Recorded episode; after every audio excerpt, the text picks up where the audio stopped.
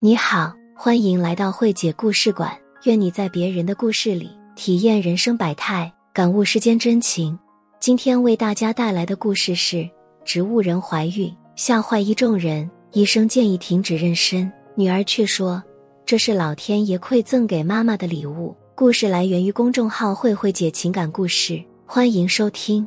二零一零年，江苏省宿迁市因车祸昏迷了三个月的植物人张荣香。被查出怀有四个月的身孕，医生建议终止妊娠。十七岁的女儿却说：“这是老天爷赠给妈妈的礼物，也可能是妈妈醒来的希望。”没想到她的话真的应验了。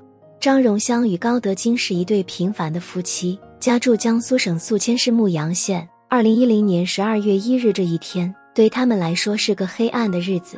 这天，高德金开着三轮车，带着妻子张荣香和小女儿回娘家。在经过一个十字路口时，跟一辆疾驰而过的小轿车相撞。张荣香下意识地护住了女儿，自己却当场昏迷。高德金也被撞得晕了过去，浑身上下多处擦伤，肋骨、锁骨、腿骨多处骨折。他在医院醒来后，顾不得自己的伤势，第一句话就是问妻子和女儿怎么样。医生告诉他，他女儿没事，但他妻子情况不太乐观，因为大脑受伤严重。活下来的几率只有百分之七，即便活下来，也可能会是植物人。听到妻子还活着，高德经常舒一口气。不管妻子成为啥样，只要活着，女儿就还有妈妈。为全力抢救妻子，他果断停止了自己的治疗。他要把钱省下来救妻子。从此之后，高德金每天拄着拐杖，守在妻子的病床前，不停地跟妻子说话，希望她能挺过来。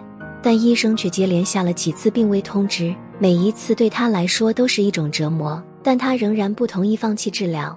三个月的危险期即将结束时，张荣香突然浑身抽搐，医生们再次投入了紧急抢救。高德金的心瞬间沉到了谷底，妻子的娘家人把他的寿衣都买好了，他感觉可能要永远失去妻子了。一个多小时的抢救结束后，医生却带给他两个无比震撼的消息。一个是张荣香又撑过来了，他听后喜极而泣；另一个让他感觉不可思议，妻子怀孕了，他怀疑自己出现了幻听。在场的所有人在听到这个消息时，都惊讶的张大了嘴巴。但医生接下来的解释又让大家很快释然了。原来张荣香肚子里的孩子已经四个月了，是在车祸之前就怀上的。就在人们感叹生命的神奇时，医生却给出了中肯的建议。那就是停止妊娠，因为孩子的存在无疑会加大张荣香的危险。但即便停止妊娠，张荣香就没有出现意外的可能了吗？答案是否定的。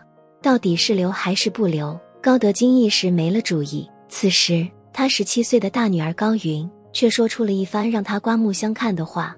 他说：“这是老天爷可怜妈妈，赠给妈妈的礼物。妈妈经历了那么严重的车祸，又在医院躺了三个多月。”胎儿都没离开妈妈，说不定这是一个好预兆呢。高云还说：“我愿意照顾妈妈和妈妈肚子里的孩子。”听完女儿的话，高德金逐渐镇静了下来。是啊，横竖都有危险，为什么不拼一把呢？或许真的会出现奇迹呢。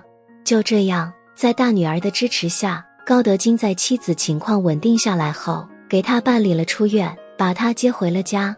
在高德金和女儿高云的精心照料下。张荣香虽然没有一点醒来的迹象，但喂饭的时候她却能吞咽，这让高德金父女感觉到了希望。五个月后的一天，高云发现母亲的身子下面湿了一大片，她赶紧通知父亲。随后，父女二人把张荣香送到了医院。经过一个多小时的手术后，主治医师走出产房，欣喜地告诉他们：“母子平安。”这句话犹如天籁之音。高德金紧紧抱住高云。两人都激动的流下了眼泪，医生也禁不住感叹：活了大半辈子，头一次碰见这样的奇迹。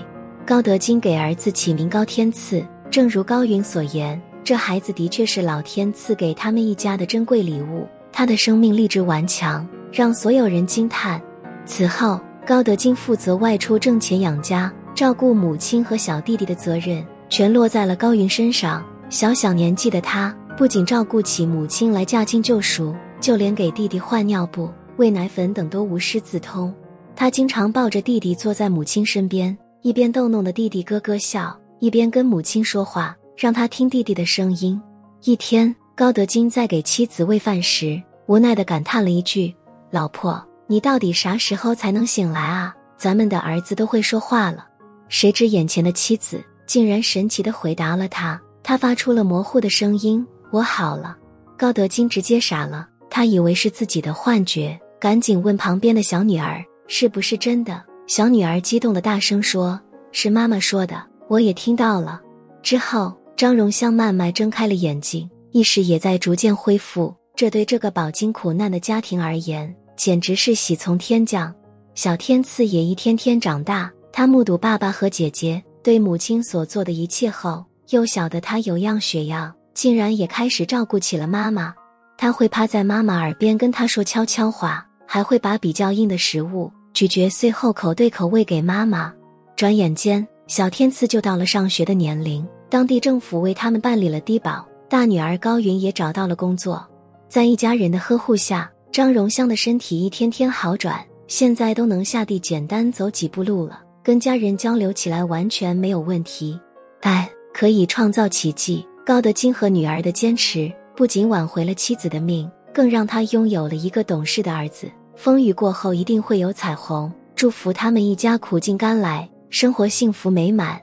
今天的故事到这里就结束了，我是慧姐。如果你喜欢本节目，欢迎点赞、留言、订阅我的专辑，也欢迎关注我的公众号“慧慧姐情感故事”。愿我的文字能带给你一些愉悦和启迪。谢谢收听。